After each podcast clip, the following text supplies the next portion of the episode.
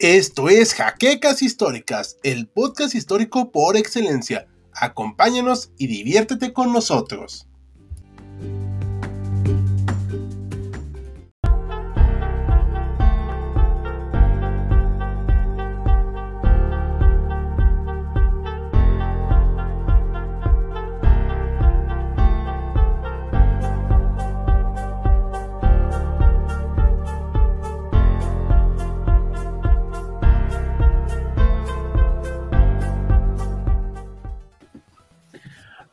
Buenas noches desde la Ciudad de México. Estamos transmitiendo un nuevo capítulo de aquí de una charla entre historiadores, que es como se llama nuestra sección de los jueves en vivo. Y esta ocasión nos encontramos hablando de la Guerra Cristera con nuestros compañeros David Cabrera.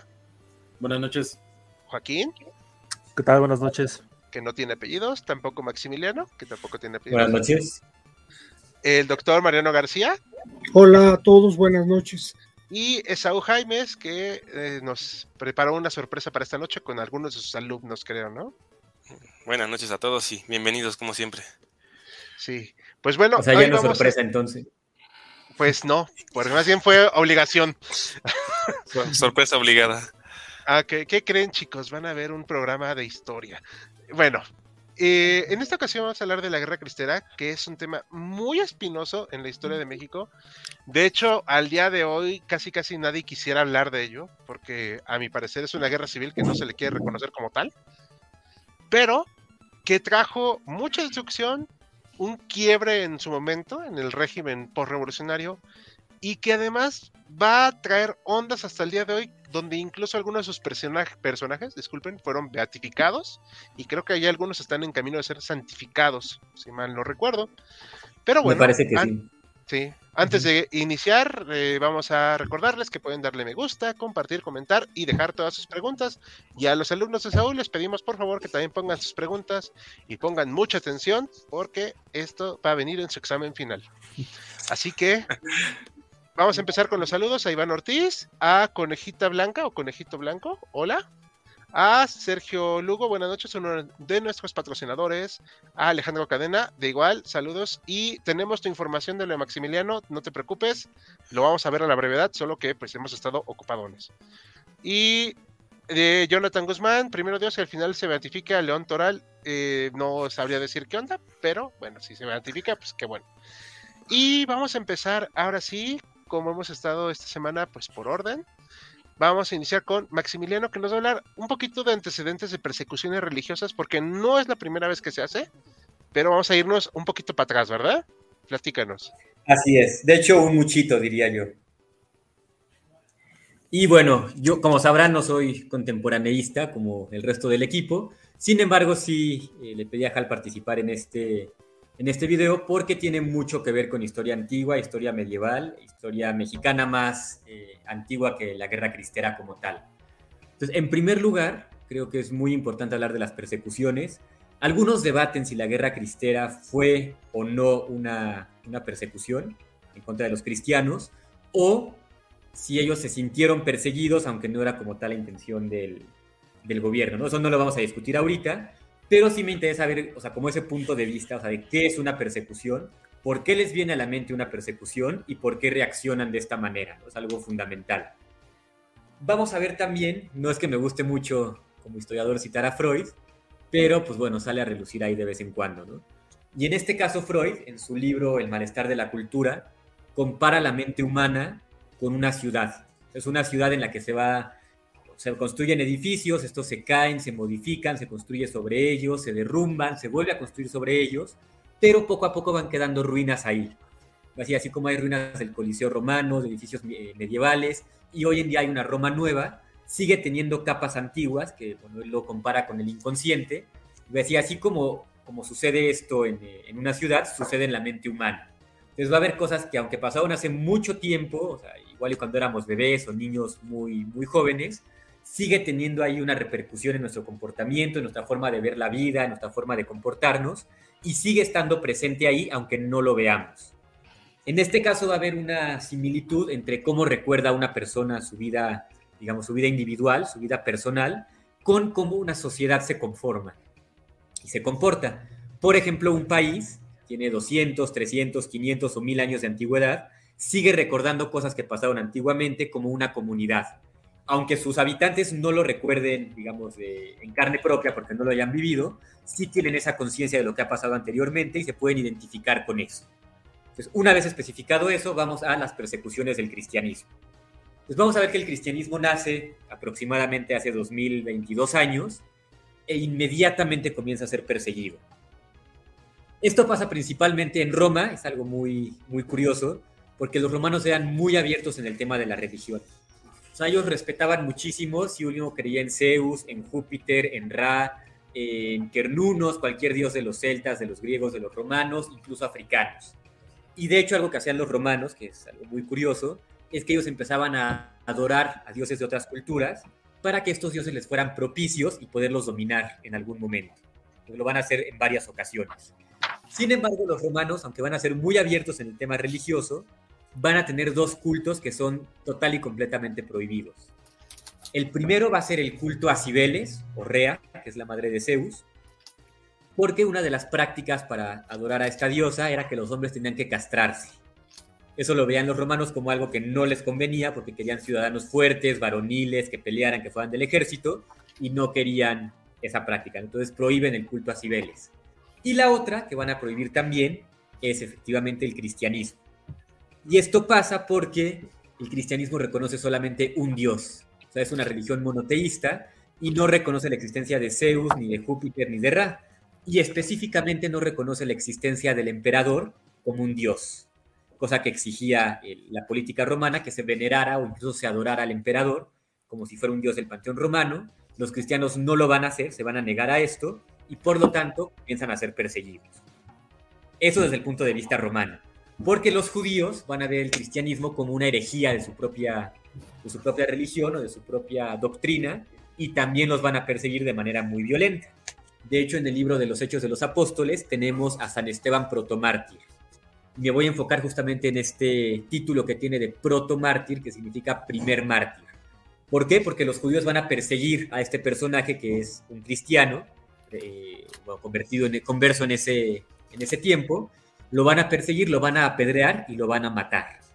Entonces ahí va a surgir algo muy, muy interesante en la religión cristiana, sobre todo para los católicos, que es el tema del martirio.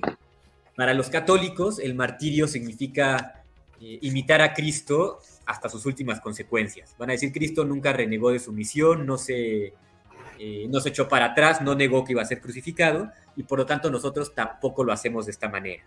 Entonces, si a alguien le pedían que renegara de Dios, que renegara de Cristo, que adorara a Zeus, muchos sí lo van a hacer, pero muchos otros van a decir no. Somos católicos, solamente adoramos a un Dios y si me van a echar a las fieras, me van a crucificar, me van a cortar la cabeza, adelante.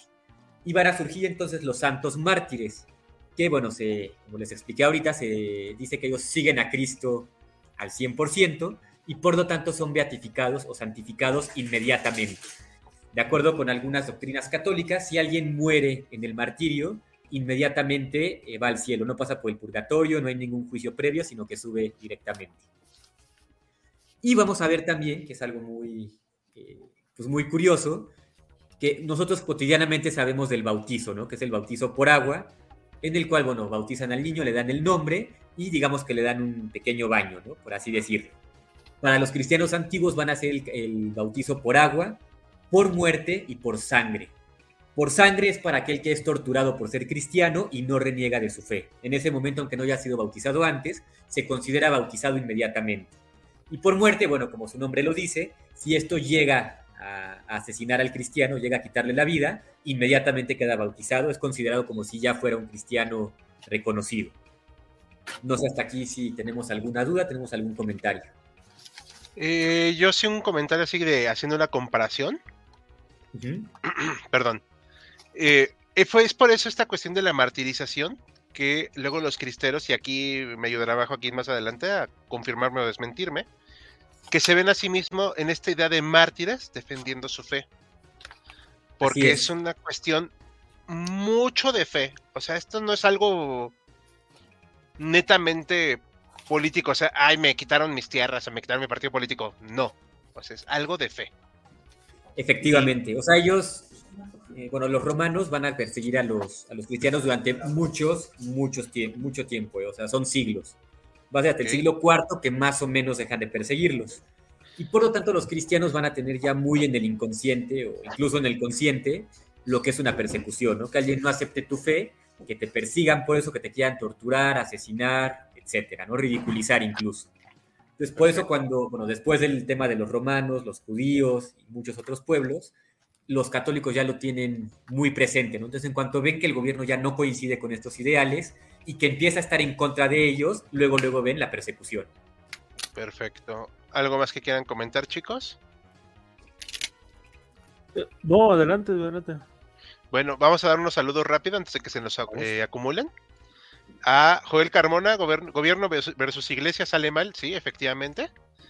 ¿Por qué siempre que tengo el nombre en inglés me lo leen en español? A White Bunny, digo, para que no te enojes. Este, lo que pasa es que lo hacemos mucho porque traducimos en, de inmediato. Traducimos, ¿verdad? Si es la palabra correcta. Sí. Entonces, por eso lo hacemos. Saludos a Jescovita, muchas gracias por vernos. A Carlo Ángeles, también saludos. A Amri Medina, buenas noches, igual. A Katy La Grande, igual que está bastante ponchado su avatar, que dice que es muy interesante. A Facundo Bote Borelo dice, ¿de dónde sacaste eso? No sé si nos pueda replantear la... A fin, ¿de dónde lo sacaste? Y luego Monch de la internet, no sé si es un chiste muy millennial. este, perdón, es que no, no estoy con la chaviza, como dirían. A Joel Carbona, ¿cómo eso de que el KKK apoyó al PRI? ¿No serán los de los blancos? Los del sombrero raro. Los del sombrero de pico. Ah, pero ¿hubo eso? Perdón, no sé si lo tocamos ahorita. En este momento no lo hemos tocado. Ahorita si lo tocamos, pues vemos eso. Llegando a saludos a Jan Caimes, la saludamos, igual, nuestra patrocinadora. Eh, Katy Lagrande, ¿los cristianos hubieran apoyado al Tercer Imperio? No. No creo. No, por un tema muy eh, específico, que es que el Tercer Imperio era de origen protestante, no católico. Ajá. Sí, aunque Adolfito sí En algunas ocasiones hasta pagano. Sí, exacto. Y se enorgullecía de eso. Cristianos de minoría, mayoría gobernante mundial. Pues sí, digo, al final se impusieron. Este, pero bueno, creo que ya son todas las preguntas hasta ahorita. ¿Le seguimos? ¿Les parece? ¿O algo más que quieran comentar antes de que prosigamos? No, adelante. A ver, pues ahora sí que le toca al profesor Jaimes. Va a hablarnos de la ley Calles, el anticlericalismo, anticlericalismo, perdón, del régimen. ¿Y cómo estuvo eso? A ver, platícanos, Jaime, a ver, ¿de qué se trata eso? Gracias, gracias. Eh, primero que nada, interesante como el, contexto para entender eh, a qué nos referimos cuando hablamos de persecución y ya cuando lo, adecuemos a lo que vamos a ver que fue la, guerra cristera, que en principio fue una persecución como tal, un atentado contra la fe y cómo respondieron. Interesante, ¿no? Eh, vamos a hablar un poco de la ley, la ley Calles y el anticlericalismo, porque esos son de alguna manera los detonantes de lo que va a ser la guerra cristera.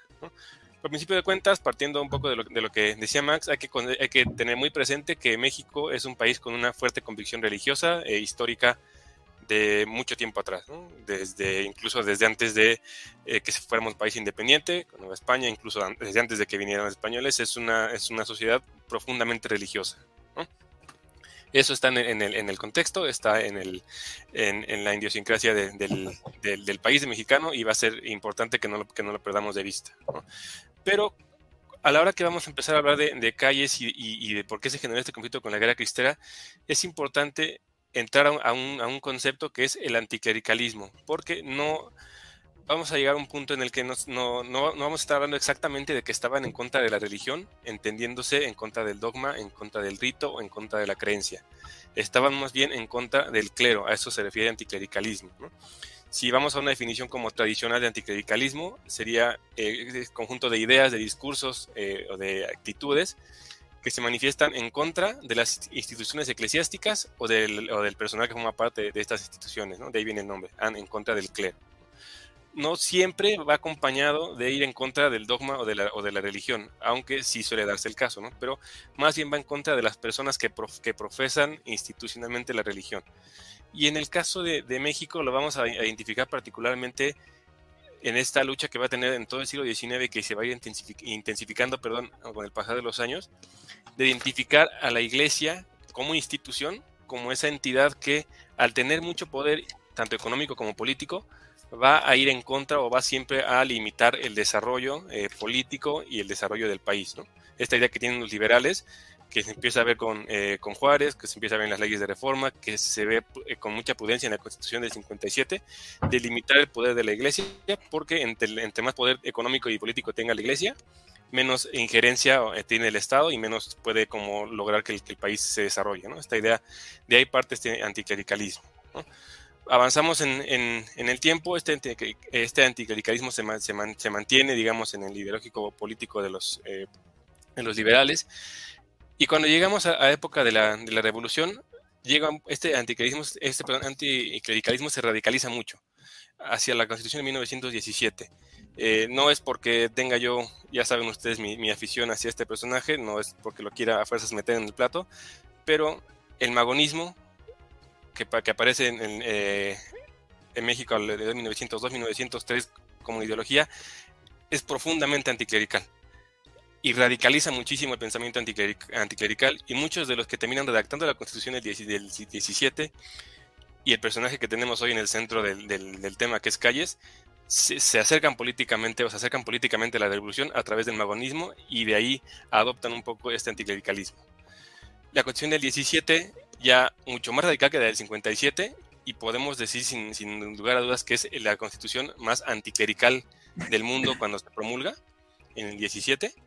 Es ya es una legislación que busca limitar completamente a través del, de los artículos eh, específicos que son el 3, el 5, el 24, el 27 y sobre todo el 130. El 130 es un artículo que está completamente dedicado a, regular el culto como tal. Y desde ahí empieza como a, intentar subordinar o a intentar limitar el poder del Estado. ¿Qué dice la Constitución del 17? De manera muy resumida, se le niega personalidad jurídica a las iglesias, se obliga a educación laica, se le niega cualquier derecho a la iglesia de adquirir, poseer, administrar bienes, eh, bienes raíces, se niega que los ministros de culto, es decir, los sacerdotes, tengan el derecho al, voto o a asociarse con fines políticos, o sea, formar parte de un partido político o fundar un partido político. Incluso se les, niega la posibilidad de hacer comentarios sobre las leyes y sobre las autoridades y hacer, y esto después va a ser muy importante, hacer cualquier tipo de culto que, sea, que se haga fuera de los templos. O los cultos tienen que ser dentro de los templos. Ahora, la Constitución del 17, les decía, ya empieza a ser muy anticlerical y desde que se promulga, el obispado tiene muchos conflictos con la Constitución del 17, conflictos que va a heredar, el, que va a tener el gobierno de Carranza, que va a heredar el gobierno de la Huerta, eh, interinato breve, pero los va a tener, que va a tener Obregón, por supuesto, y que va a terminar heredando calles.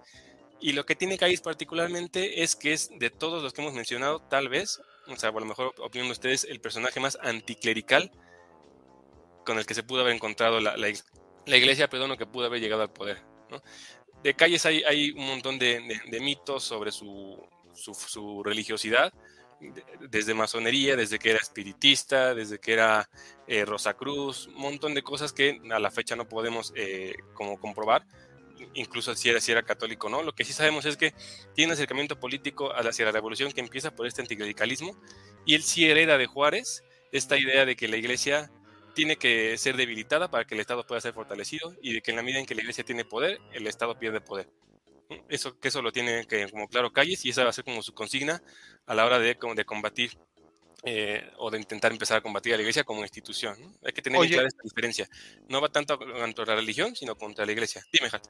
Eh, una preguntota, eh, quitándote un poquito de tiempo y ahorita lo extendemos. Claro, adelante, adelante. ¿Por, ¿Por qué era Elías Calles tan anticlerical. O sea, yo tengo entendido que fue un profesor normalista, que no lo quisieron de niño, pero bueno, no sé si eso fue un trauma. Pero este sí era una postura muy radical la de él, porque, por ejemplo, Venustiano Carranza, pues era una persona más benevolente en ese aspecto. Obregón, pues, este, pues, o sea, no te abrazaba porque pues no podía, pero pues de menos no era tan duro, ¿no? O sea, pero ¿por qué él sí? Yo creo que viene un, poco desde la, formación que tiene, que sí es diferente a la, a la del resto. Eh, eh, insisto, con independencia de cuál sea su verdadera, religiosidad o con su parte espiritual de, Calles, Calles sí tiene desde su formación, e insisto, retomo este primer acercamiento emagonista, luego con, llevo la parte eh, carrancista, la parte constitucionalista, sí, sí tiene en, muchas acciones y en muchos discursos esta idea de tal, tal cual, mientras más poder tenga la Iglesia Católica, peor, peor nos va a. Y más aún, él se da cuenta, y lo, plantea así en, muchas ocasiones, que durante el porfiriato y después durante la revolución, él se da cuenta o él percibe que la iglesia va a retomar los espacios de tanto espacios públicos como espacios de poder que fue perdiendo eh, después de la reforma. Él percibe como que la iglesia está queriendo retomar ese poder y él percibe que es necesidad y que es obligación del gobierno, y el gobierno es, en determinado momento eh, él como tal, como que volverle a quitar esos espacios y volverlo a confinar eh, o a reducir su, su, poder. Yo creo que va por ahí, no sé si, si por ahí alguien más tenga otra, otra opinión de por qué Calles es tan, tan radicalmente anticlerical. No eh. Bueno, es un poco eh, algo, algo muy del norte, por lo menos en esa época de la revolución. O sea, la mayor parte de estos personajes anticlericales son, muy, son muy del norte y son gente que está muy en contacto con el otro lado, o sea, con, con el otro lado de la frontera, con Estados Unidos que ya también tenía su propia historia de eh, anticlericalismo, o más bien, más de que anticlericalismo, anticatolicismo, sobre todo que venía pues desde las migraciones de irlandeses, italianos, pues así que buscar el elemento que te diferenciaba y pues, a partir de ahí cortarlo por lo, lo sano, un poco entrecomillados, que era lo que hacía diferente a los irlandeses y los italianos, que eran católicos, y eso, pues como que supongo, ¿no? Que transmitió un poco al, espíritu norteamericano y que finalmente fue traspasando un poco a los, a los revolucionarios del norte, porque hasta donde yo sé, Zapata no era anticlerical, era, pues, no sé si era buen católico, no, sé si alguien tenga más eh, conocimiento al respecto, pero por lo menos no tenía esa, esa beta anticlerical. Sí, creo que sí también va, va por ahí, porque... Yo creo... Adelante, María, adelante y valdría la pena hacer un antecedente que cuando viene el golpe de Estado contra Francisco y Madero, el grupo católico, incluso hay un partido católico mexicano que apoya a, Victoriano Huerta. Yo creo que ese cambio en ese momento histórico hace que la revolución triunfante, la que va a corresponder a Venustiano Carranza, Obregón, eh, Plutarco Elías Calles, marquen un sentido más que antirreligioso, anticatólico, porque la veían como el enemigo de clase. El católico era enemigo de clase de lo que ellos estaban buscando. Entonces, este, realmente no olvidemos que, que estamos ahorita cargando la mano a Calles pero Obregón era el que veían como el enemigo los grupos religiosos. Por eso son los atentados que tiene Obregón antes de su muerte, incluso antes de la presidencia de Plutarco Elías Calles. Este, el bombazo de la madre Conchita, este, se le veía como el anticristo. Y cuando entra Plutarco Elías Calles se ve como que va a ser un seguidor de él no tanto porque Plutarco Elías Calles lleve la batuta anticatólica, sino porque se le veía como un seguidor de, Álvaro Obregón. Entonces yo creo que eso, independientemente de todos los antecedentes particulares que cada quien pueda tener, creo que influyeron en, en, en este movimiento. No sé, que a lo mejor Plutarco Elías Calles cuando ya llega el momento lo vio fácil. Yo creo que fue una decisión mal tomada el voltear todo en contra del, del clero. No creo, no, yo no creo que se haya imaginado la reacción que iba a generar. Yo coincido, con, el, coincido con el doctor Mariano, pero creo que hay que incluir también este anticatolicismo que había por parte de la masonería. Digo, no sabemos en el caso de Plutarco si era masón o no, pero sí, por ejemplo, de Comonfort, Benito Juárez y muchos miembros de su gabinete, que ya desde ahí le están restando poder a la Iglesia Católica, le quitan tierras al, clero, y desde ahí podemos, creo yo, fijar un antecedente de este, de este conflicto. Sí, sí, sí. Querían protestantizar a México. Y no. Incluso Sebastián Lerdo de Tejada tiene una guerra cristera anterior en la época de los setentas porque él aplica las leyes de reforma a rajatabla y se crea un movimiento en las mismas zonas que luego va a venir la guerra cristera que se les conoció como religioneros. Y la razón es porque él invita a que vengan grupos protestantes que venían muy relacionados con la masonería.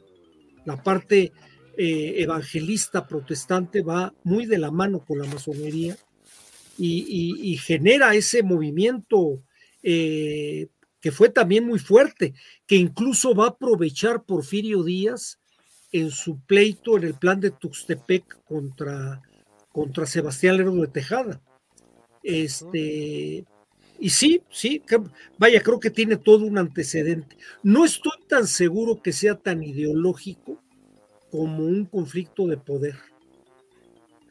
Y de prejuicio también mucho, ¿no? O sea, es que ya como que el, clero es este, creo que fue Maximiliano el que tocó el tema del, este, de la lucha de clases, ¿no? O sea, como, como enemigo de clases y el clero, o sea, había también mucho de prejuicio que realmente pues, no, no se pensaba demasiado este, a fondo, ¿no? Pues por eso son prejuicios, ¿no? Sí. Bueno, y también algo que quería comentar yo para cerrar esta parte, eh, no solo en el norte, sino hay uno, este, pues la verdad es que sí, era más fascista que otra cosa, este Tomás Garrido. No sé si... Tabasco, ajá. Ajá. No sé cuánto sí estaba, de, o sea, de verdad, mal. Porque él sí, sí mandaba a quemar las iglesias, este, a lastimar a los curas, que pues, realmente pues, no hacían no hacía nada malo en ese momento. O sea, sí, sí ya era fascistoide o de menos fascista, la verdad. O sea, no solamente de un lado, sino creo que es más bien una sensación generalizada del régimen por revolucionario de ser anticatólico. Creo que J. Mújica también anduvo por ahí coqueteando con esas ideas, pero pues, era más ignaro que No, pues de hecho, Cárdenas eh, llamó a Tabasco el laboratorio de la revolución. Ajá, pero luego se asustó. Le cambian el nombre a Villahermosa. Villahermosa se llama de ser San Juan Bautista. Le cambiaron a Villahermosa por Garrido Canaval. Que por cierto es uno de los ídolos de un señor ahí que anda, que es que cobrando en el Zócalo capitalino. No, no lo estoy diciendo yo, ¿eh? es, es una verdad. Un paisano, tal vez. Sí, un paisano. Eh, saludos rápido al maestro del viento, a la zona de Inscreo, que no tengo ni idea bien si lo dije bien.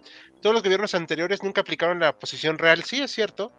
Gracias a Maestro Galiento que le encantan los videos de la Segunda Guerra Mundial, también hay de otras guerras, ahí te los puedes ver. Saludos a Iván, que dice que es algo muy norteño, eh, bueno, que decíamos eso, pero aquí yo no estoy de acuerdo cuando dice que la gente del norte es la más religiosa y conservadora. No, yo tampoco. Es más la del Bajío, ¿no? Más bien. Pues lo que es Querétaro, Guanajuato. Sí, sí, sí, el Bajío. Pero el norte yo sí creo que es la gente menos católica y más protestante. Aunque no por eso. Creo que hay ayuda gran influencia gringa, la parte protestante, evangélica. No olvidamos que hay movimientos revolucionarios. Pascual, no, no Pascual, este. Ay Dios, se me fue ahorita el nombre que se levanta en armas con Madero y que toman Ciudad Juárez. Uno fue Francisco Villa, Pascual Orozco. Pascual Orozco era protestante, era un grupo protestante importante del norte de Chihuahua. Entonces, yo creo que el norte es menos indígena, más blanco, más protestante y menos católico. Bueno, es que recordemos que si nos vamos a nuestros mapas de la primaria, ¿no? Aridoamérica y Mesoamérica, o sea, Aridoamérica es básicamente el norte, o sea, vivió un proceso de, de, poblamiento totalmente distinto al, centro de México. así es. Pero bueno, perdón, es que, no, es que quería dejar que terminaran la idea, porque igual luego interrumpo. No sé si quieren decir algo más. Este, no, creo que no. Saludos a Dar Carlos, que nos manda saludos. Dime, Max. Eh, me gustaría añadir nada más para finalizar con esta, con esta parte, que, bueno, mencionan que los demás no habían aplicado esta, estas leyes tan laicas, y efectivamente Porfirio Díaz pasa por alto todo esto de las leyes de reforma y del culto dentro de las iglesias, todo eso permite que la iglesia se desarrolle como ellos quieran, no le da lata y la iglesia no es que sea su aliada, pero pues tampoco es su enemiga. Pues creo que es importante ver esa parte porque cuando cae Díaz y llegan los revolucionarios y sí la aplican, como Plutarco, van a ver ahora sí el efecto de esas leyes de reforma. O sea, ahí es cuando llega el golpe de verdad. Ajá, que ahorita vamos a hablar precisamente de eso. No sé si quieres cerrar algo más, este, Saúl, para dar paso al siguiente tema. Sí, sí, sí. Pues nada más precisamente para dar, este pie, como para cerrar. eh, concretar que al final eh, calles, el plan de calles el anticlericalismo de calles se va a centrar en tres como puntos, que es reducir el poder y la influencia del clero en, México, crear una iglesia mexicana que sea subordinada al gobierno mexicano, que eso nomás lo dejo ahí en el tintero porque es justamente lo que va a tratar David, y lo que va a ser detonante de la guerra cristera, aplicar a rajatabla las leyes las leyes laicistas o las leyes en contra del clero en México. Lo que va a detonar la guerra cristera es tal cual una ley Calles, que se llama así no solo porque la promulgó él, sino porque eh, abierta y formalmente la redactó él. O sea, le pidió al Congreso permiso para redactar esta ley. O sea, no quería que nadie más se encargara de, de, la ley que iba a regular eh, la parte contra el clero. Él, la redacta, la ley se promulga y es la que termina eh, desatando la guerra cristera. ¿no? Una explicación al respecto, aunque ya estaba en la Constitución, en el artículo 130, estas limitantes que les había dicho hace unos minutos de, las limitantes al clero, toda ley de la Constitución necesita eh, a, fuerzas un reglamento o una ley secundaria, que es la que indica cuáles son las sanciones que, se aplican en caso de que no cumplas lo que marca la Constitución. si, el, artículo de la Constitución no tiene, esta, la, no tiene la parte de, sanción, es como, es como un artículo vacío, ¿no? Es un, eh, este, delito sin sanción no es delito, este, ley sin dientes no es ley. Entonces, lo que hace Calles es eh, reglamentar eh, cuáles, van a ser las sanciones para cuando no cumplas lo que, lo que marca el artículo 170 de la Constitución. Y aplicar esas sanciones es lo que finalmente eh, detonó la guerra cristiana. Nada más era como acotar esa parte para ya darle pie a David que vayamos con lo siguiente. Ahorita le damos pie a otros comentarios, chicos, pero primero vamos a escuchar a David que nos va a hablar precisamente de qué tema de la Iglesia Ortodoxa Católica Apostólica Mexicana. Para más pues, la Iglesia Mexicana. A ver, platícanos de ese chisme. Pues sí, de repente sí llega a ser este un chisme con desapariciones. Les voy a dar como un, pequeño marco de que hay desapariciones. Hay acusaciones de hijos perdidos. Hay eh, tomas de templos. No sé por qué Televisa no ha sacado algo así tan interesante como el, misterio de la iglesia mexicana. Daría bastante para algunas series. Pero el hecho, comenzamos. Eh, la iglesia eh, ortodoxa católica apostólica mexicana eh, surge principalmente por la, voluntad, podría decirse, la, las ideas de, ciertos clérigos que están buscando una manera de independizarse de, de no responder directamente a Roma, al Vaticano, al Papa, y tienen una idea más nacionalista de tanto de recursos, porque en ese tiempo, pues, creo que actualmente también, eh, las, este, los cultos religiosos, algunos servicios religiosos, pues tienen eh, bastante, bastante, más bien, son cobrados y en ese tiempo, pues eran bastante altos los precios. Cosa que, por ejemplo, la persona que tenemos aquí en la ilustración a la derecha, este José Joaquín Pérez Budar estaba en contra de ello. Estaba más a la favor de, que estos servicios fueran eh, gratuitos, de que todos estos eh, recursos que se mandaban al Vaticano desde México, que en las fuentes que yo consulté decía que eran entre 70 a 80 millones de pesos al año, pues se quedaran aquí en México más bien y que se ocupara para eh, restaurar algunos templos, que se diera prioridad a los sacerdotes mexicanos sobre los extranjeros para hacer las misas, que las misas fueran en, el idioma español, no, en latín o alguno otro. Y eh, bueno, eh, ¿quién es eh, este señor, este sacerdote, José Joaquín Pérez Budar? Es un sacerdote nacido en Oaxaca en 1851. durante su juventud, militó junto a Porfirio Díaz durante la revuelta contra Sebastián Lerdo de Tejada. Eh, él, una vez que, acaba esta revolución, acaba él con el grado de capitán, se casa, eh, al poco tiempo, a los 13 meses, muere su mujer, y eso es lo que muchos dicen que, le da la decisión para volverse al, al, clero, entrar al seminario y formarse como sacerdote. Y él ya viene con una, una sarta de ideas de, eh, un poco rebeldes, por decirse, porque hasta durante su formación fue varias veces amonestado, eh, le llamaban la atención, no le gustaban las ideas al, clero católico del que, del que provenía, justamente estas que ya mencioné, que la libertad, eh, más bien la gratuidad, podría decirse, en algunos de los servicios, la preferencia por clérigos mexicanos, el regreso algunos, de algunos ritos, por ejemplo. Y eso lo hizo acreedor a que pues, no, no pudiera quedarse a sentarse en, ninguno, en ningún lugar. Lo fueron moviendo de, lado en lado, de Oaxaca se fue a Puebla. Después también eh, llegó aquí a la Ciudad de México, Iztapalapa. Y aquí en México, eh, justo, justo, justo, eh, comienza a, abordar estas ideas de, de la Iglesia Apostólica Mexicana. El primero de diciembre de 1924 asumen el, poder eh, Plutarco Calles y apenas un par de meses, el 21 de febrero de 1925, eh, surge esta iglesia. ¿Cómo surge? Eh, Pérez Budar convence a Manuel, tengo aquí el nombre, se me va el nombre, Manuel Luis Monje, un sacerdote español radicado acá, Antonio Berigno López Sierra y algunos otros, para que se unan a esta idea eh, formar una nueva iglesia que respondiera más a intereses hasta cierto punto nacionalistas. Eh, se dice, bueno, más bien, eh, siguiendo igual la, idea de Saúl de que Plutarco Elías Calles tenía esta idea de formar una iglesia mexicana, yo por lo que la verdad investigué, es, le fue más conveniente que una idea nacional, que una idea desde el gobierno.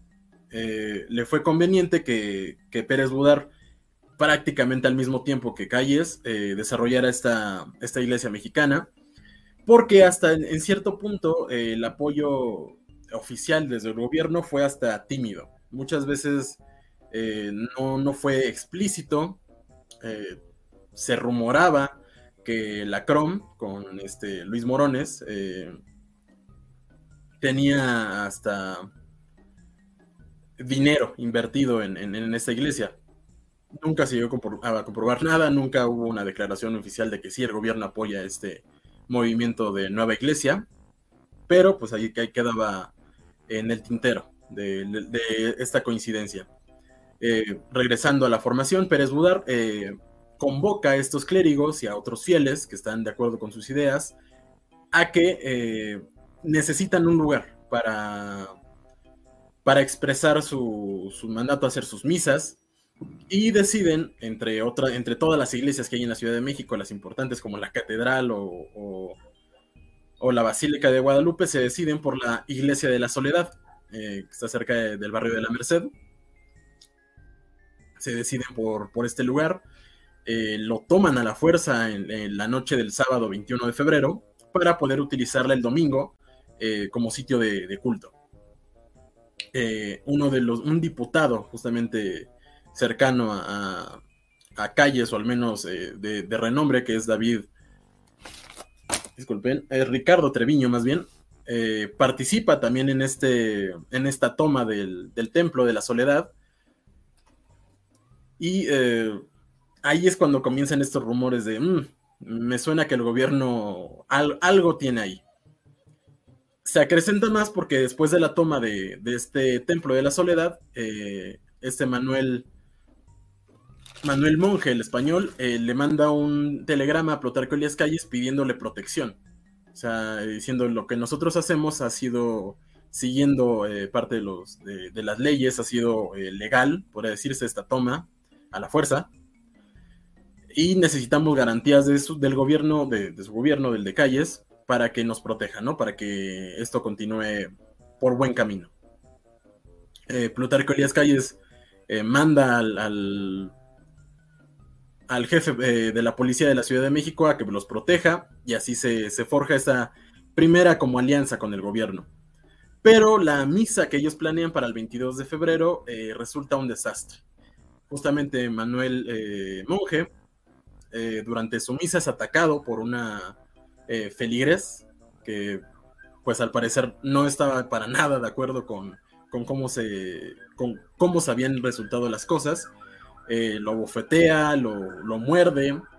También a Pérez Burán eh, es agredido. Tienen que ser sacados directamente de, del Templo de la Soledad. Y este primer intento de, de, hacer de la iglesia mexicana algo eh, novedoso, algo nuevo, algo que hiciera un cisma prácticamente con el Vaticano, parece fallar. A las pocas semanas, Manuel Monje desaparece en su camino rumbo al, al Templo de la Soledad y nadie jamás vuelve a saber de él. Por cartas se, deslinda totalmente del movimiento de, la, iglesia mexicana. Algunos dicen que se regresa a España y que se trata de, de, amistar nuevamente con el Vaticano, pero la verdad públicamente nadie lo vuelve a ver. Eh, Pérez Bodán, eh, por su parte, eh, trata de continuar con este movimiento, gana algunos adeptos en otros estados, en Jalisco, en Querétaro, en Hidalgo, pero eh, el movimiento como tal nunca llega a cuajar. Eh, los templos con los que cuentan, que son prácticamente templos abandonados en otros estados, eh, están muy alejados entre sí, no hay una comunicación, no hay una verdadera cohesión de, este movimiento. Y al siguiente año que comienza la, la guerra, ya comienza la, el movimiento armado, eh, comienza también a diluirse junto con toda esta confusión de, bandos. Al final, pues eh, Pérez Budar, adelantándonos creo que más bien a la guerra, si se me permite, para terminar con, esta parte de, lo que fue eh, la iglesia mexicana. prácticamente él se, retracta en una declaración del 6 de octubre de 1931, poco antes de su muerte, de, haber fundado esta iglesia, de haber separado tanto del Vaticano, que en algún momento, más bien poco después de que comienza este movimiento, lo excomulga.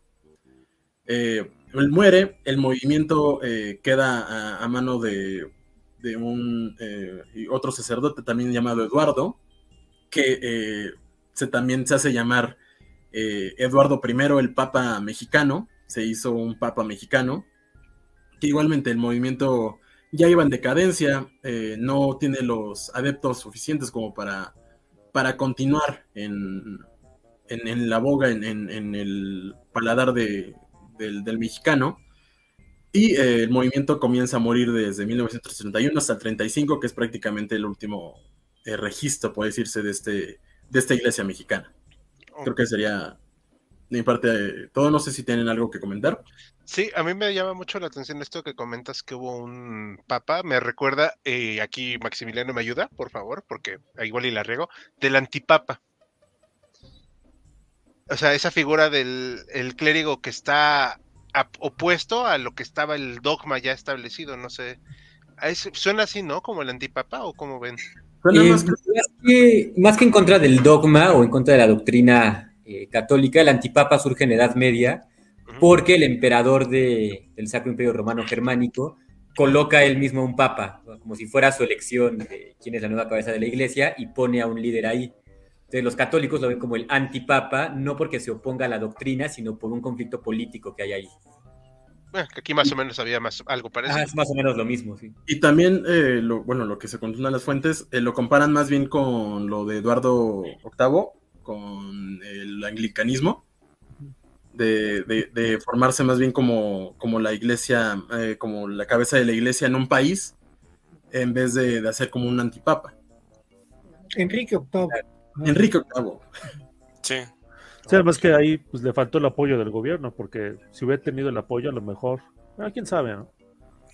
Pues hubiera no bastante, bastante implícito a veces, o sea, de eso de que, de que fue un invento tal vez nacional mexicano de calles o, o, o que lo hurgaron así por detrás, eh, muchas veces se, nota que el apoyo fue más bien eh, timorato. Sí. Nunca lo pudieron cuajar. No. O sea, realmente estaba muy por encimita el apoyo y creo yo que fue un fue una idea más como de un intento de hacer algo en contra que algo bien organizado. Mejor nada que mejor mejor algo que nada. Ajá. Sí, o sea, no estaba bien pensado.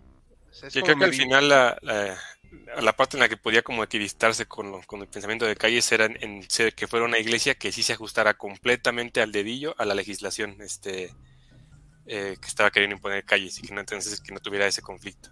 Pero en efecto no hubo como, como, un respaldo completo, pero eso era como que lo que le podía haber gustado a calles de, ok, para apoyar, porque esta nueva iglesia se puede ajustar al dedillo a lo que le estoy pidiendo a la otra iglesia que no se deja. ¿no? Como vemos en Oriente, ¿no? Más o menos. Aquí está la iglesia de Rusia, la iglesia de Grecia, la iglesia de Rumania. Exacto. Nada más que yo creo que Plutarco Elías Calles no midió sus cartas y era muy, muy lejano poder hacer eso. Yo creo que es el sueño que tuvieron él, tal vez también Sebastián Lerdo de Tejada, de tener una iglesia donde el jefe de la iglesia fuera el jefe de Estado. Una iglesia nacional. de Holanda o de Inglaterra. Creo que aquí anglicanos, ¿no? Sí, anglicanos. Sí, yo creo que aquí no. Tal vez lo pensaron, pero no midieron bien sus, es que, posibilidades. Es que como que el problema de, que hubieran este, intentado eso es que pues violaban de, de, plano esa idea de laicidad. O sea, de plano se les saltaban por el arco del triunfo. Pues que justamente, perdón, la idea era como que, pues, pues, por debajo de la mesa, ¿no? O sea, yo te apoyo, ¿no? O sea, si quieres, este, me ayuda, pues a lo mejor como que me hago de la vista gorda o algo por el estilo. Pero, o sea, realmente darle el apoyo para que el presidente o alguien, un jefe de Estado se convierta en jefe religioso, así ya es por, o sea, echar a la basura los artículos este, del, del, del Estado laico. Yo creo que si algo se grabó en la piel de nosotros los mexicanos desde la colonia es el catolicismo. Y eso, si puede ser supersticioso, puede ser prejuicioso, puede ser muy pero está grabado en la piel. México, eh, yo, yo por ejemplo, creo que por, por, lo pronto es más guadalupano que católico. Sí. Y eso, este, no lo tenían otras condiciones de otros países. El caso de Enrique VIII es diferente, el caso de la Iglesia de Holanda es diferente. Yo creo que aquí fue una, una jugada muy este, eh, rápida, sin haber planeado, creyendo que se iba a voltear a su plan la, la, la ciudadanía y le salió muy mal. Sí, por cierto, un detalle que me gustaría mencionar es que la población que apoya a los cristeros, y ahorita va a hablar más de eso Joaquín, es de chile de dulce y de manteca. Sí. O sea, no hay un solo tipo de persona, ni, ni esta idea, no, no, no quiero usar ese adjetivo, mejor lo evito. No hay esa idea tan maniquea de buenos contra malos, ni de un enemigo de clase, estas cosas, sino realmente es de todo. Y pues evidentemente la gente sí se enervó, o sea, hablando tras bambalinas con Esaú, eh, decíamos, pues es que al final es un ataque directo a la fe. Es una, eh, la rebelión cristera es una rebelión que no tuvo liderazgo. Fue un movimiento del pueblo. Ajá. Después buscaron un líder, pero de entrada no tuvo liderazgo. Fue un movimiento surgió, lo cual la hacía todavía más peligrosa porque más pues, peligrosa, claro. Eh, vamos a hacer unos rápidamente unos comentarios antes de darle paso a Joaquín para que nos exponga. Y dice que si le mando un beso, nos dará una donación pequeña. No, pues si son de 500, pues con gusto, ¿eh? Sin bronca. No es cierto, dice, hablando en serio, ¿cuál es la postura de los participantes del directo sobre la relación religión-progreso? No no sé, ah, es que ya, ya entendí, que cuando dicen que la religión retrasó el progreso, bueno, en mi opinión, y ahorita ya depende de lo que ustedes digan, no hay ni relación en contra ni a favor, es como ver como que si la historia fuera solo el progreso y la humanidad solo fuera el progreso, o sea, no es lineal esto. Max Weber se equivocó. Pues sí, por eso, era, por eso era sociólogo. ah, lo disfruté mucho decir eso. ¿Cuánto tiempo esperaste para poder decir eso? Ay, sí, se sintió muy bien. Hace rato que no veo nuestros videos, Matías Basualdo, perdón, no te preocupes. chécate, todos los demás son como 200. El profe habla de México, de Estados Unidos, de América, pero al revés. Es que eh, hay mucha interrelación, chicos. Estoy de acuerdo con el doctor Mariana y con eso, como hemos dicho varios, hay una relación muy fuerte entre México y Estados Unidos y la gente en México no le gusta verla. Pero bueno, pasamos al siguiente tema. Adelante. A ver, ¿de qué vamos a hablar de los cristeros, no? Y del rompimiento. A ver, platica. Sí, eh, bueno, eh, voy a hablar este, del, de los cristeros. Ya ahora sí del, de la, del, del, conflicto ya bélico como tal. Pero eh, es necesario tomar en cuenta de que, a pesar de que estaba muy fuerte ese problema religioso en, entre el gobierno y la iglesia, pues eh, no era el único conflicto que había dentro de la, este, de la sociedad mexicana, había muchísimos otros conflictos que pues pues para bien o para mal se terminaron este, combinando con, este, con la, propia guerra cristera. Y, posiblemente el más importante de ellos es la situación agraria, ¿no? La reforma agraria que se había empezado a dar eh, muy tímidamente como Luciana Carranza, ya mayormente con Álvaro Obregón y con Plutarco Elías Calles, había traído una, este, pues, un rompimiento, por así decirlo, de, este, de cómo se estaba dando las relaciones sociales eh, entre pues, las distintas comunidades. Y eso pues pasó a, romper muy claramente la forma en la cual la, gente veía a sí misma, a su comunidad y al gobierno. Antes que nada, hay que hacer una distinción muy importante eh, que a veces se nos pasa, que eh, no es lo mismo restitución, restitución de tierras que dotación de tierras. La restitución de tierras se refiere a que era caso más, más este, emblemático, los zapatistas, que decían, no, estos eh, hacendados nos quitaron nuestras tierras, estamos luchando para que eh, pues nos devuelvan este, las tierras que nos, eh, nos, quitaron pues, durante todo el tiempo del porfiriato.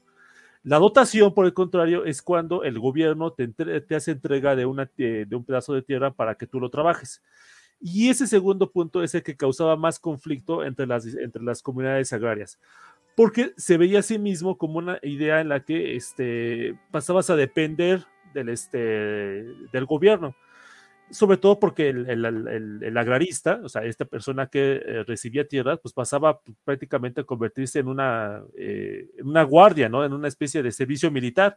Ah, voy a leer rápidamente un, este, un testimonio de un campesino que está hablando este, sobre el reparto de tierras dice que este campesino que rehusó la parcela que se le ofrecía con ocasión de una de las primeras distribuciones de tierras de Jalisco y a sus amigos que la premiaban a que aceptara diciéndoles que no era tierra robada, o sea, la tierra que le estaban dando, puesto que pertenecía al gobierno y que era gratuita. Y él contestaba, algún día tendrán que pagarla. Poco después el gobierno dio un rifle a cada nuevo agrarista y el desconfiado Labrigo comentó, este es el precio que había que pagar. Ya están ustedes al servicio del gobierno concluía, de todos modos, lo que a mí no me cuesta. O sea, era la idea de que pues, le están dando la tierra, pero, pero no era gratis. O sea, entre comillas, gratis. El precio era de que pues tenías que ir, este, cuando el gobierno lo necesitara, tenías que tomar el fusil e irte a luchar contra quien sea. Eso fue algo que terminó rompiendo las comunidades de, de manera muy importante y que se terminó relacionándose de manera muy clara al momento de estallar las hostilidades. Hay de hecho quien eh, empezó como que a intentar este, meter esta idea de que la iglesia eh, o los cleros este, estaban diciéndoles que no, no aceptaran las tierras porque este, es casi cosa del demonio, etcétera, ¿no? Pero los testimonios que, hemos que los historiadores han encontrado no apoyan esa, esa, esa teoría. es más, ha habido casos en los que el, clero, o sea, ha instruido, o sea, el alto clero ha instruido a, sus, a los demás sacerdotes para que, pues, como que tranquilizara a todos estos campesinos que aceptaban tierras de que pues, no estaban tomando tierras robadas. Entonces, eh, ese punto, porque es importante notarlo, como que ha, ha corrido esa, esa teoría un poco, eh, en parte por el gobierno de que este, la, iglesia este, pues, apoyaba un poco la, la, guerra cristera por, eh, por el reparto de tierras y para proteger a las clases más ricas. Otro punto que es importante mencionar, eh, los asentados más ricos no fueron este, afectados por, este, por el reparto de tierras, ya eso sería hasta el tiempo de Cárdenas, pero eso pues, este, nos llevaría a otro, otro video. Otra cosa que muy seguramente Plutarco Elias Calles no vio, o sea, no, no, se dio cuenta, es que también tenía otro, prejuicio, o sea, él estaba pensando que no, yo estoy luchando contra estos ancianitos que son el clero y a lo mucho con estas este, señoras este, que se pueden arrestar todos los días en la iglesia. El, el eh, y Meyer, eh, Jan Meyer, este historiador que se dedicó mucho a la, a la, guerra, a la cristera, da a entender que, que, no pensó eh, de, que, de que la gente, las comunidades iba, iba a quejarse por eso eh, la iglesia, este, ante pues, todos estos problemas que había tenido con, con Plutarco y su gobierno, eh, decidió una especie de huelga, es decir, ¿sabe qué? Ya no vamos a ofrecer más servicios religiosos a partir de este día, y si quieren confesarse, bautizar a sus niños, lo que sea, pues rápido vengan estos dos, estos pocos días, y después ya no va a haber este, más, este, más servicio religioso el gobierno lo que hizo fue doblar la apuesta. ¿Sabes qué? Ah, ah, no vas a estar, o sea, vas a, vas a hacer tu huelga, pues perfecto, ¿no? Ahora voy a cerrar tus iglesias y además voy a, este, meterme a tus templos y, a tus dependencias religiosas para hacer esta como que inventario. Una cosa era de que pues no hubiera misa en un templo y otra cosa es que estuviera cerrado el templo y que estuvieran ahí los soldados este, pues, impidiendo que la, que, la, que la gente este, se metiera a ese, templo y que estuvieran ahí revisando los lugares como si estuvieran saqueando. Era la, percepción que tenía la, gente. Y ya en 1926 fue cuando empezaron estos pequeños este, altercados que incluso pueden calificarse como motines, eh, motines poco entre comillas, eh, de la gente que decía, no, pues este, no estamos de acuerdo con lo que está pasando y lo que hizo el gobierno fue otra vez doblar la apuesta y este, mandar a las tropas este, a, reprimir a todo, a todo aquel que este, pues, tuviera algún este, conflicto con, con las tropas. Y ya para 1927, para inicios de 1927, ya se empiezan ya los conflictos ya como tal. Pero hay que ser muy claro, o sea, eran guerrillas, o sea, no, no, no tenían una estructura militar adecuada, o sea, hecha y derecha, por lo menos lo que era en ese tiempo hecha y derecha, este, pues era más o menos este, pequeños grupos desorganizados que intentaban atacar un lugar. Y lo que siempre les pasó entre todos los tres años que duró la guerra era la falta de munición. Era, algo que pues carecían de, manera muy notable. La guerra fue muy, este, muy cruenta. De hecho, aquí en esta imagen a la, derecha pues tenemos a un agrarista que está pues, sujetando pues, este, los despojos este, de, un, este, de distintos cristeros que, que fueron muertos eh, y bueno, espero que no nos desmoneticen por esta imagen este, tan gráfica que hemos puesto. Hay más, hay imágenes más gruesas. Eh, eh, este, entonces, este, pues espero que, que lo, tomen en cuenta YouTube, que, que los intentamos moderarnos en, en, ese, en ese momento. entonces, 1927, este, se, dan cuenta, o sea, la, gente que simpatiza con los cristianos que están en las ciudades forma esta llamada la, la Liga este, de Defensa Religiosa, se da cuenta pues, que los cristeros, que no tienen realmente un, un, este, un mando unificado, y deciden contratar a un general este, porfirista, que, este, que cuando cayó Huerta, pues se fue un poco al exilio, y cuando este, se empezaron a repartir perdones, pues, regresó, eh, que se llamaba Enrique Gorostieta. Hay muchísimo este, polémica sobre este sujeto, eh, parece ser de que en un primer momento, pues como que aceptó el cargo porque pues este, le caía mal calles y pues este, el dinero no le iba mal. Eh, de hecho, hay algunos este, estudiosos que han sugerido que era masón, lo cual pues era como que, o sea, como, o sea, hasta eres, católico y, eres masón, es como este, ser de la América y jugar en las chivas, era un poco el, el, el sinsentido. Pero eh, dice, ¿no? O sea, los comentarios, o sea, lo que se, ha sugerido de que pues terminó como que aceptando el, este, el, el, cristero y que al final los cristeros pues, terminaron aceptándolo su liderazgo y que se, se, volvió realmente popular entre las tropas, un poco entre comillas. Eh, para 1927, para ya cuando termina ese año, ya en el oeste del país ya estaba muy este, fortalecido todo este movimiento cristero eh, sobre todo en el, Jalisco, esta región que se llama Los Altos del Jalisco, era pues como que impenetrable, o sea, las, distintas tropas que mandaba el, gobierno de Calles no podían este, tomar la, este, esta zona en particular. 1928 eh, es este, la fecha del, del asesinato de, Álvaro Obregón, que bueno, eh, todo ese, tema pues merecería una... Este, un en vivo aparte. Un en vivo aparte. Pero nada más este, rápidamente mencionar que pues para 1928, este, aparte del asesinato de Obregón, pues ya las tropas federales este, pues, se encontraban ya en algunos momentos ya a la defensiva. Los, este, los cristeros no tenían los medios para tomar ninguna ciudad importante, pero aún así este, los federales eran este, pues, incapaces de, de, acabar con la rebelión. El, lo que más este, influyó lo de 1929, o sea, lo de el, asesinato de Obregón, es de que un año después este, provocó la rebelión escobarista. Eh, los ejércitos, sobre del norte, que eran los más fieles a Álvaro Obregón, este, se rebelaron contra, este, eh, contra el gobierno de, ya de Emilio Portesquie, que había quedado como el presidente interino por la muerte este, del, candidato vencedor, que, que, fue Obregón.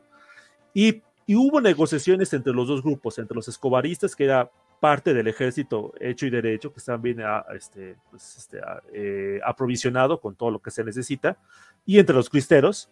Eh, aunque hubo algunas este, pláticas y, y siguieron a haber cierta coordinación, pues la verdad es que no, o sea, no, no, este, no, no, se, no se llegó a, ningún lado. Para empezar, porque pues, este, aunque se les prometió, los cobaristas le prometieron a, a, los cristeros municiones, pues la verdad es que se hicieron de la vista gorda con esa petición y no hicieron nada.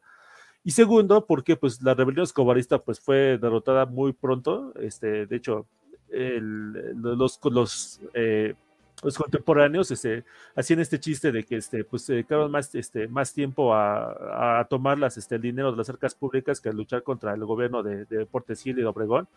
Este, los generales sobre, escobaristas que pues, no agarraron suficiente dinero, pues tuvieron que vivir de extras en películas en Estados Unidos, historia real. Eh, pero, o sea, eh, acabó muy, muy, rápido y aunque en un momento parecía de que los cristeros podían tomar este, Guadalajara, no pudieron, o sea, el, movimiento no, no se acabó. Eh, ya estamos en 1929, aún así, aunque el, está muy en la defensiva el, ejército federal, eh, pues los, los, no tienen con qué pues, darle el, golpe de gracia un poco entre comillas. Y para acabar un poco este, de demoler el movimiento cristero, este, este general Enrique Gorostieta, en un enfrentamiento que fue casi una carambola, en mayo de 1929 termina muerto este, peleando contra las tropas federales. Todavía hay muchos este, cristeros que están este, luchando eh, pues en contra del gobierno de Portes Gil, que ya es el presidente. Sin embargo, pues este, el, realmente, o sea, el clero, o sea, lo que es sobre todo el alto clero, pues realmente no tenía ningún contacto con, los, propios cristeros. ¿Y por qué, por qué razón? Pues empezaron sus propias negociaciones, porque pues ellos tienen su propio pleito, ¿no? Con, el gobierno empezaron estas negociaciones este, en, ya en 1929 con Portes Hill, un poco en esta intermediación del, embajador de Estados Unidos. Y ya para junio, eh, entre junio y julio de 1929 ya se reabren los templos y pues ya la, mayor parte de, los cristianos ya como que pues no ven mucho la, el, propósito de seguir luchando. Hay algunos que sí siguen luchando, siguen luchando durante un tiempo porque muchos dicen, no, pues ya estamos ganando. Este, ¿por qué este, no, nos quiere, este, el clero nos quiere ya quitar las armas? Pero pues ya para finales de 29 ya prácticamente todos los cristeros ya han este, depuesto las armas. Sí, algo que para complementar lo que comentas, los cristeros no fueron fáciles de derrotar ni de dominar. Y aquí Mariano creo que nos lo puede expandir un poquito más. O sea, realmente sí estuvo en un momento de crisis el gobierno. El problema, el problema de los cristeros que fue muy local el asunto. Estaba ubicado en los estados de México, Michoacán, Guanajuato, Querétaro, Zacatecas, Durango. El resto del país no entró en el relajo. No, no, no pudieron hacer un movimiento nacional, pero en esa zona, pues nada más calcúlense que duró tres años el problema. No, pero pues son territorios enormes. un poquito más, y no los podían contener. Entonces, hay que entender que el movimiento cristero arranca con los eh, jubilados de la revolución. La gente que vivía en esos pueblos había peleado en el villismo, había peleado en varias fuerzas revolucionarias, estaban armados, sabían lo que era enfrentarse y son los que se van a rebelar contra el gobierno. Entonces no fue fácil. El gobierno, ya lo veremos al final cuando, cuando concluyamos esto, yo creo que una de las grandes enseñanzas que dio la guerra cristera es que el, con la iglesia no se puede meter. Sí, llega un punto en que ya no hay que convivir con ella. Sí. sí la represión fue muy fuerte. O sea, eh, termino rápido ya. Eh, una anécdota familiar. Este, mi abuelo es de, Zamora. Él nació, de hecho, unos pocos años después de, que terminara la, la, guerra cristera. Pero él me cuenta que todavía cuando él era chavo, o sea, unos 20 años después de que terminara la rebelión cristera, el, la gente que iba de, Zamora a Jacona, que es un pueblito que está cerquita de Zamora, la gente tenía miedo de pasar por ese camino y tenía como que ese cuscús, no sé, no sé si los que nos ven, no nos ven en México entiendan esa expresión. Miedo. Eh, miedo, ¿no?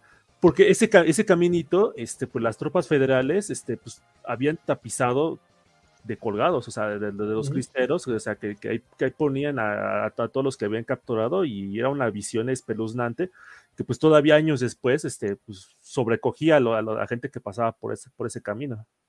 Tan no pudo el gobierno con, con las fuerzas cristeras que recurrió a algo que hicieron en la guerra de la independencia de Cuba los españoles, que es arrasar los poblados. Lo que pasa es que los guerrilleros se levantaban, peleaban, terminaban la batalla y se iban a su pueblo, escondían las armas y eran ciudadanos normales, entonces no podían con ellos. Entonces van a tener que hacer el arrasar los pueblos para poder quitar la fuente de suministro de los cristeros, algo que después se va a hacer en la guerra de Vietnam. Y, en la guerra de ahí se ganaron sus galones Maximino Ávila Camacho, Manuel Ávila Camacho, Juan Andreu Almazán y muchos otros en esa guerra, que fue una represión terrible, pero que no fue fácil, porque no pudieron dominar. Bueno, sí, Maximino sí, o sea, sí, porque pues, bueno, Maximino. Eh, pero Manuel creo, o sea, se ganó la reputación de ser un hombre muy negociador. Pero ya después, Jal. Sí, sí, o sea, pero en esa guerra sí todavía. Él tuvo que seguir las instrucciones del ejército y el ejército era acabar con la guerra como fuera lugar. Pero pues le tenía más miedo a su mamá. No, no, no, sé. Ah, a lo mejor estoy. A doña Eufrosina. Ajá. Porque a lo mejor estoy un poco confundiendo de personajes, pero creo que Manuel Ávila Camacho se hizo más famoso por la rebelión escobarista. Sí, exacto. Claro, claro. Él sí fue más, ahí, ahí mostró que aunque estaba gordito, pues sí era capaz. Este, aquí hay una pregunta rápido. El, uno de los personajes que mencionaste fue ordenado sacerdote en Jalapa y ejerció su ministerio por la zona. La verdad es que creo que fue uno de los primeros. A ver si nos dice de quién hablar, Ángel Rafael y Roberto Ñañez, gracias por el tema, saludos, gracias a ti. Voy a, vamos a empezar ya a cerrar, y ya, eh, yo nomás menciono ahorita lo de la negociación y cierra el doctor Mariano. Pues bueno, vamos a hablar rápidamente de que pues tuvo que llegar a un fin, ¿no? Este es Ávila, este es, digo, perdón, eh, Elías Calles, me quedé con Ávila Camacho. Y a su lado, el rechoncho este es Álvaro Obregón, el cual pues se había reelegido para 1928. Aquí lo está viendo con ganas de te voy a matar, y pues luego pues sí se murió. Entonces, bueno, lo mató aparentemente un fanático eh, católico, que por favor recuerden su nombre, porque ahorita se me acaba de olvidar. José de León Toral. José de León Toral, gracias. Y pues bueno, esto va a traer ya también alarmas muy altas al gobierno, porque dicen, a ver, cómo un cristero llegó a matar al que iba a ser el próximo presidente, otra vez. Eso sí, la verdad, dio una alarma muy fuerte. Y las Calles, yo creo que ahí también se dio cuenta que ya, o sea, no se podía seguir el conflicto de manera indefinida. ¿Por qué? Porque era incontrolable. O sea, aunque fuera solo en pueblos, pero esos pueblos nunca estaban en paz y pues no puedes tener así un Estado. Fue a partir de que se da lamentablemente el asesinato de Álvaro, pues que se empiezan a hacer negociaciones. Aquí hay algunas fotitos de algunos de los cristeros, de uno de los padres que nos habló este David, si me no recuerdo. Y vamos a llegar a un punto donde este señor, que es elegido para fungir como un presidente interino, Emilio Portes Gil, va a tener la obligación de negociar con estos cristeros porque ya se sabe que no se va a poder llegar a un buen punto. ¿Qué se tenía? Pues bueno, primero que se empezara a dejar de ser tan estricta esta ley. Ahorita lo que decía Saúl acerca de que tiene que haber una cuestión orgánica de la ley, una reglamentación, etcétera, pues sí la iba a haber, pero se iba a aplicar como, como moderación, ¿no? Se dice que se alcanzaron cifras de 250 mil muertos. A mí me parecen muy pocas, la verdad. Pero bueno, esta negociación no solo se hizo con Portes Hill, se hizo con la intervención de la embajada estadounidense. No, no quiere decir que estuvieran de injerencistas ni nada de eso, sino que se buscó a un elemento neutral. Y ya que hablábamos de que, pues bueno, los estadounidenses no son en su mayoría católicos, pues se buscó un ente protestante, ¿sí me explico? O sea, como para que buscara los puntos medios de ambas partes, ¿no? Se firmó al final el 21 de junio de 1929 aunque carecían de valor oficial, ¿por qué? Porque la iglesia no tenía personalidad jurídica. Eso es algo muy curioso. Es como si se hubiera firmado con la pared algo, ¿me explico? Pero el gobierno sí decidió respetar mucho de estos acuerdos, porque era algo conciliador. Portes Hill, a pesar de su aspecto, era una persona mucho más conciliadora. De hecho, por eso el Congreso lo eligió, porque aparte de que era obregonista, supuestamente, o no, no sé, digo, era una persona que sabía hablar, llevaba mucho tiempo en el Congreso de la Unión. No sé si aquí voy bien. ¿Algo que quieran comentar?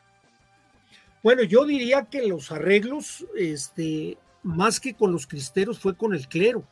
Pues sí, tiene Uno razón. De los reclamos de los cristeros es que los dejaron colgados de la brocha, porque quien arregló el asunto fue el alto clero católico con el gobierno, con la mediación del embajador gringo Dwight Morrow.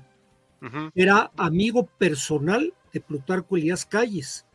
Entonces, este, de alguna manera, y, me adelanto un poco a, mi cierre, eh, esto va a generar después el movimiento sinarquista de, Salvador Abascal, de los cristeros que quedaron descontentos con este tipo de arreglos porque sintieron que los traicionaron.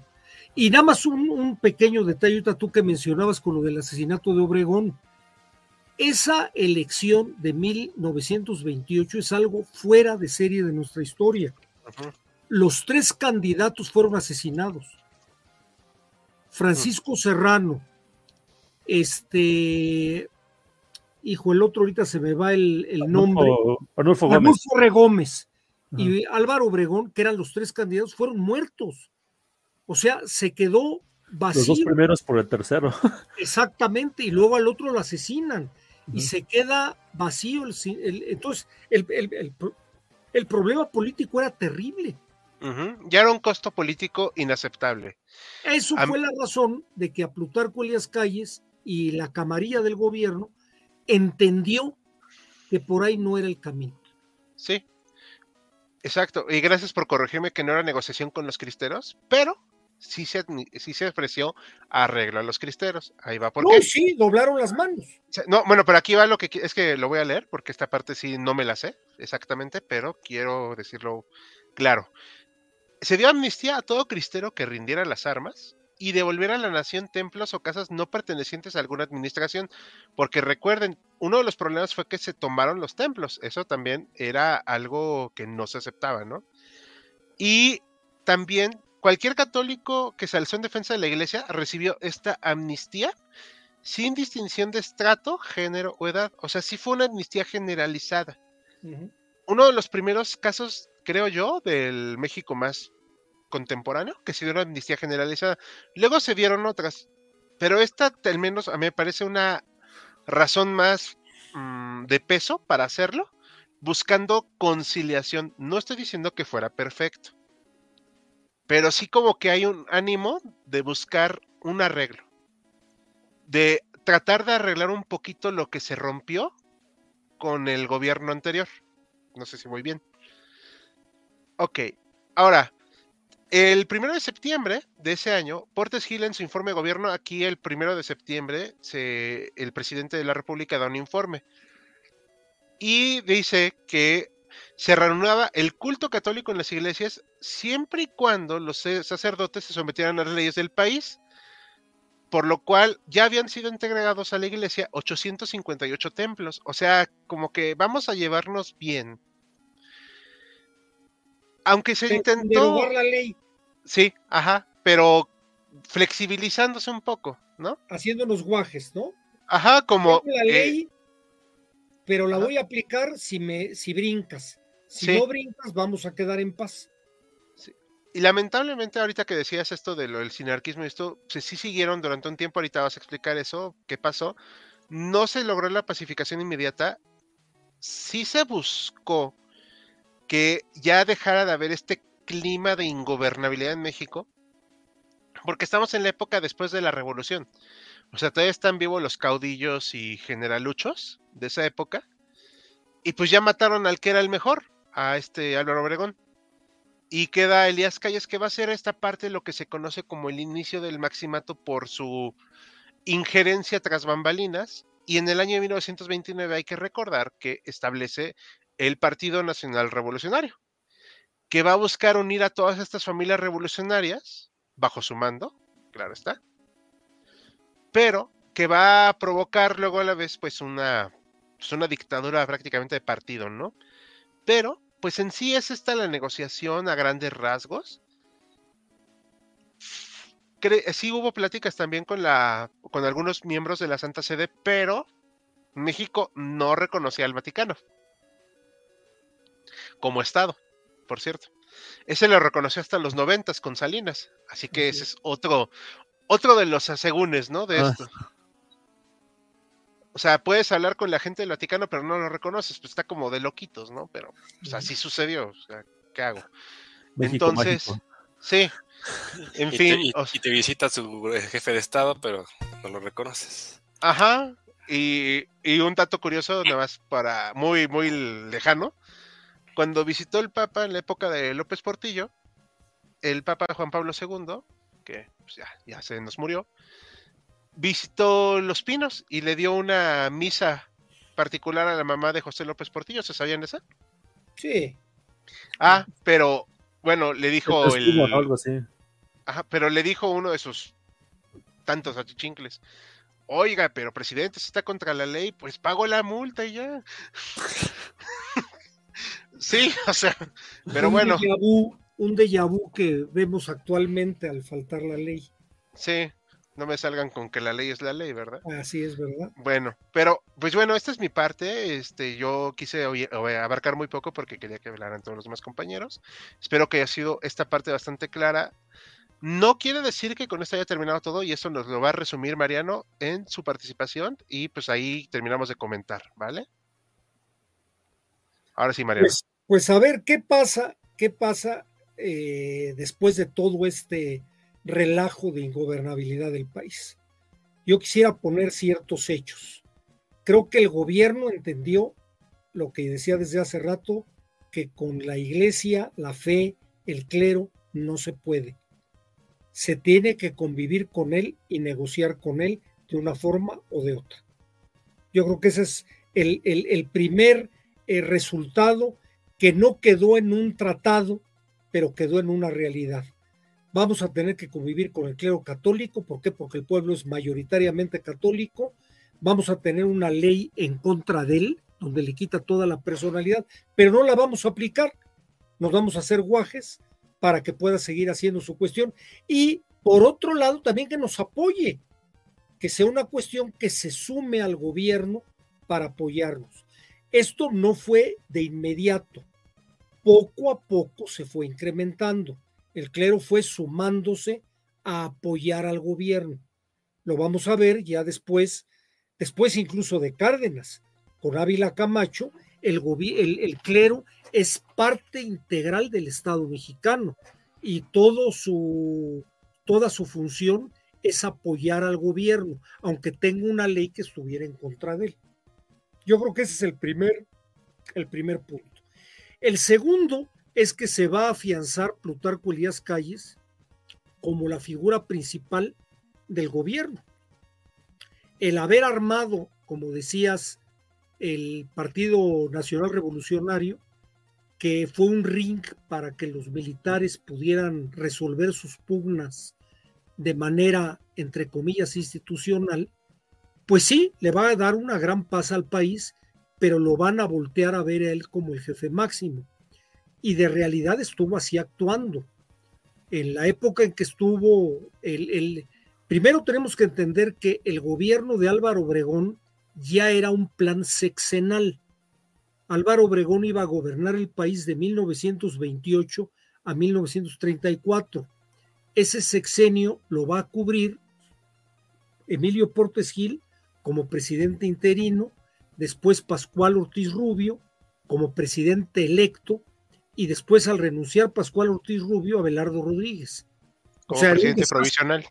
Como, como, presidente provisional. Pero eso ya permitió que quien quedara como el que movía los hilos es Plutarco Elías Calles, que le va a permitir en el Inter crear cosas como el Banco Nacional de México, el, el, el, o sea, de alguna manera institucionalizar la pacificación del país a imagen y semejanza de Estados Unidos. Eh, ya en el 34 entra Álvaro Obregón, que era el dedo chiquito. Cárdenas. Cárdenas, Cárdenas perdón, perdón. Ah, perdón. Mariano, te interrumpe. Eh, es el Banco de México, pero eso fue el 25. Es el Banco de México. Él crea el Banco de México. Sí. Pero antes del maximato, ¿no? Antes del maximato, en el 25. Sí, claro, claro. Pero todo esto habla de la fuerza que va adquiriendo Pascual Ortiz Rubio. No es en su gobierno, es, perdón, es en su gobierno y no es en el maximato. Pero todo esto le dio fuerzas para que todos lo voltearan a ver como el jefe máximo.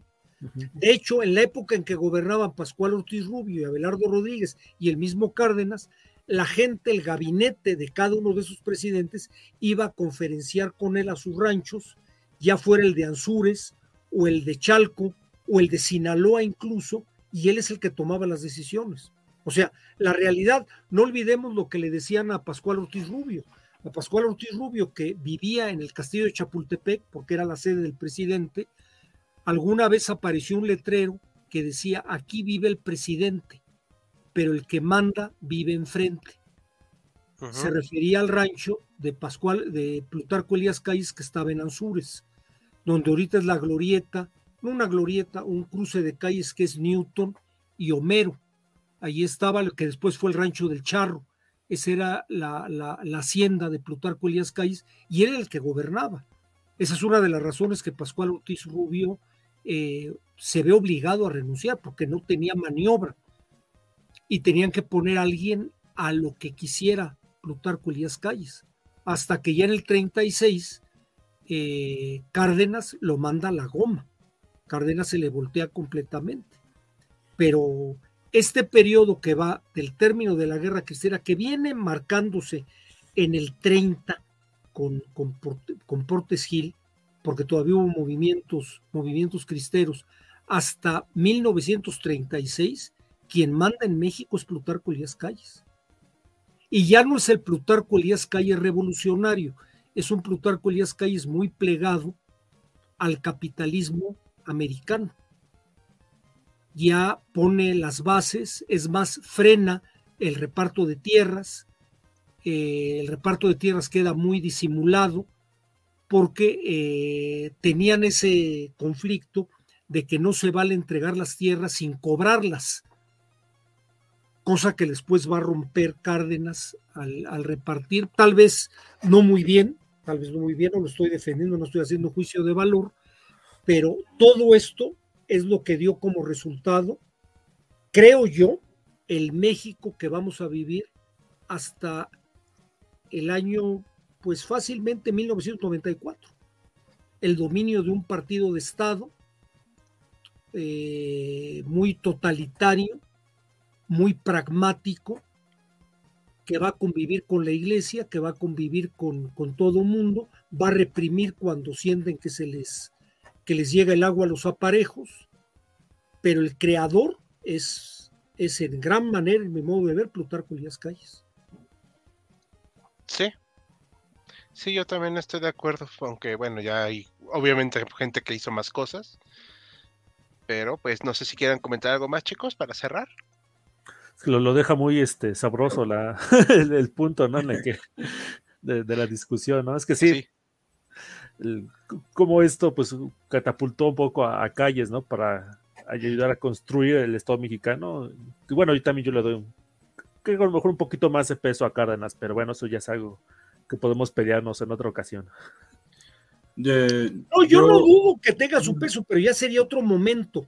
Sí, El momento antes de que llega Cárdenas, pues quien manda totalmente es Calles. No, sí, sí, sí. O sea, yo, yo me refiero a que, o sea, ya en, los años, buena parte del siglo XX hasta el 94, o sea, quien le pone más eh, salsa al, al, al, entramado es Cárdenas más que Calles.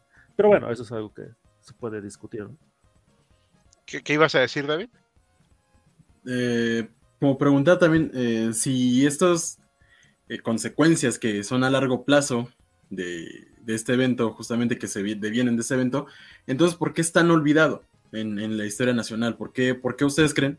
Bueno, no sé si de estos minutitos para esta pequeña discusión, pero al menos un par de comentarios de por qué creen que es tan...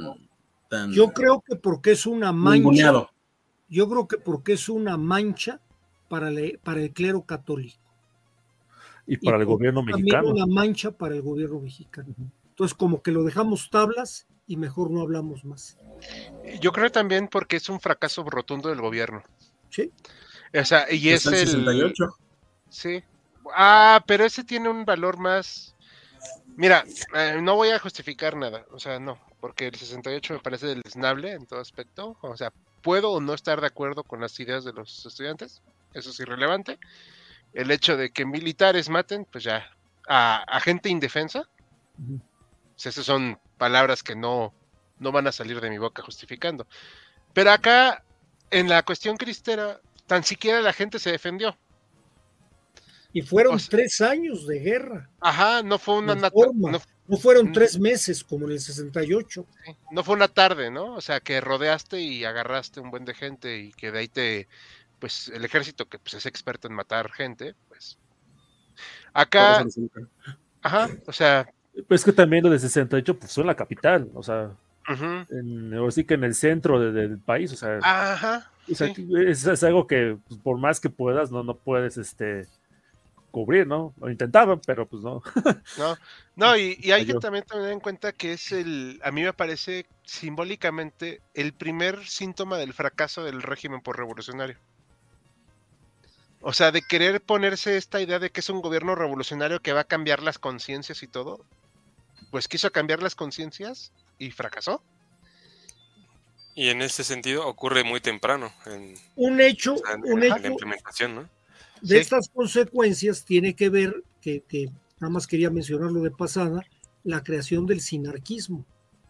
Estos, estos cristeros descontentos van a crear un partido muy especial, medio relacionado con el totalitarismo fascista que había en, Europa y crear el movimiento sinarquista mexicano que no llegó a prosperar y que afortunadamente Cárdenas lo manejó con mucha inteligencia, porque era un movimiento totalitario en forma que quería retomar y que además se juntaba con el momento que estaba el conflicto de la Segunda Guerra Mundial, que empezaba el conflicto, ya había tomado Mussolini el poder en Italia, este, el hombre del bigotito y del saludo chistoso en Alemania ya había tomado el poder, y entonces crece el sinarquismo, que se fue acabando el solo, pero que es un antecedente, no lo podemos dejar, del Partido Acción Nacional actual.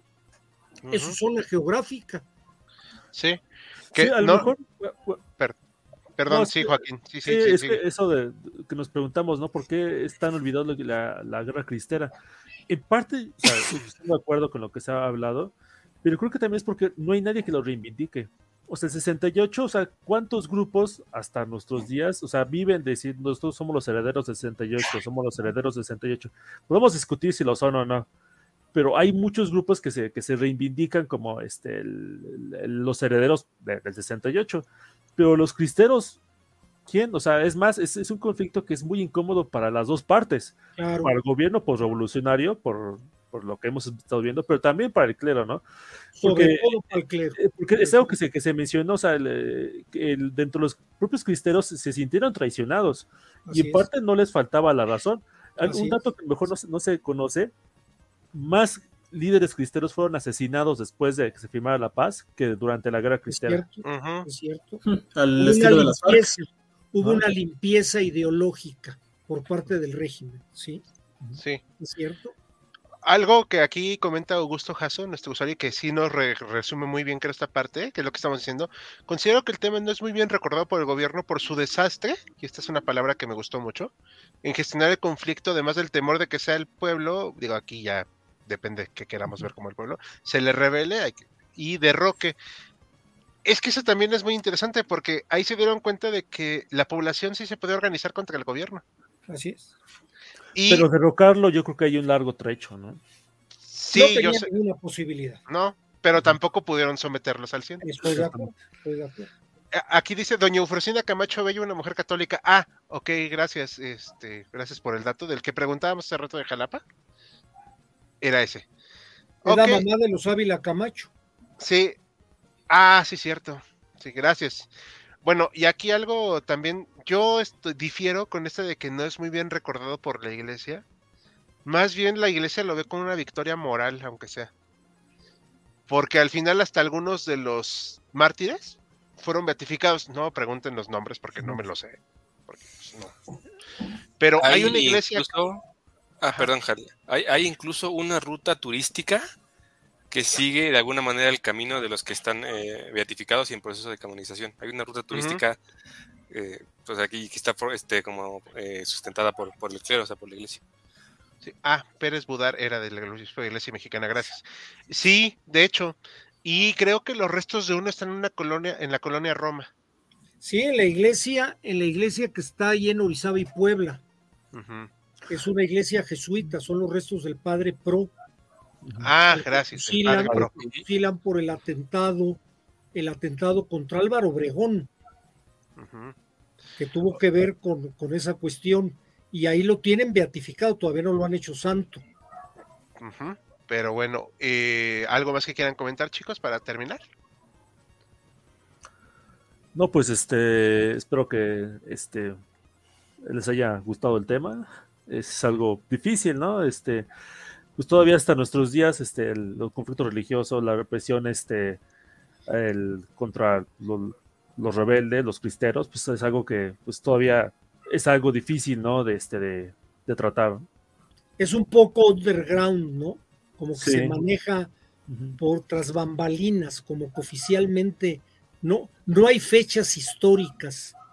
Justamente, es lo que quería comentar. Pero no hay una fecha que digamos, qué bárbaro, hay que poner la bandera media hasta, como que se quedó en, la, en tinieblas, porque a todos les pegó.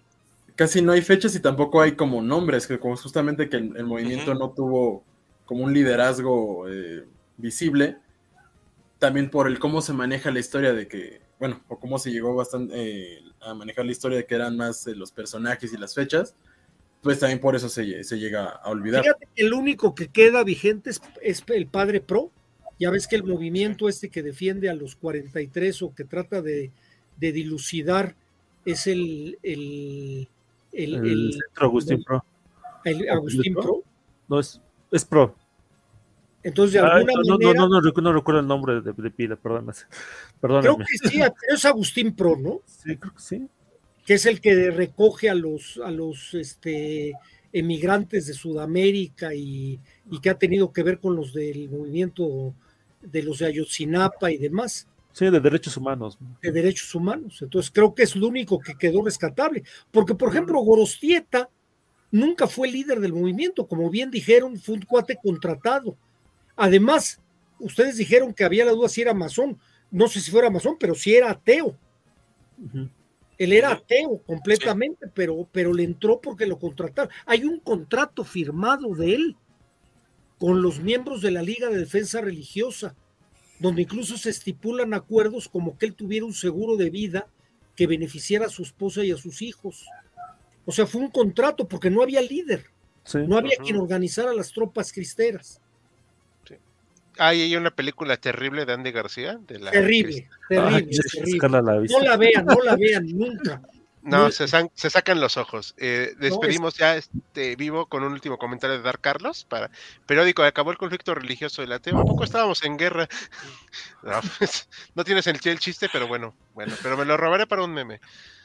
Sí, gracias. Este, pues bueno, de mi parte yo ya no quisiera comentar nada más. Y si quieren comentar algo más para ir cerrando. Eh, no, pues muchas gracias a todos por este, por estar aquí un día más con nosotros. Creo que es un tema que tocamos todavía muy por, hay muchas aristas que pudieran generar otros programas, hay mucho para profundizar, pero creo que ahorita por lo pronto pues estamos difundiendo. Sí, exacto. Bueno, pues a nombre de todo el equipo HC y saludando a Nadam, que ella fue la que propuso el tema, pero no pudo estar hoy. Les agradecemos por habernos sintonizado. Nos vemos la siguiente semana. Mañana está la votación. El sábado sale video. También sale short en nuestro canal HC2. Y pues nos vemos el próximo jueves. Hasta la próxima. Luego, buenas noches. Buenas noches, gracias. Gracias por habernos acompañado en Jaquecas Históricas, el podcast histórico por excelencia. Hasta la próxima.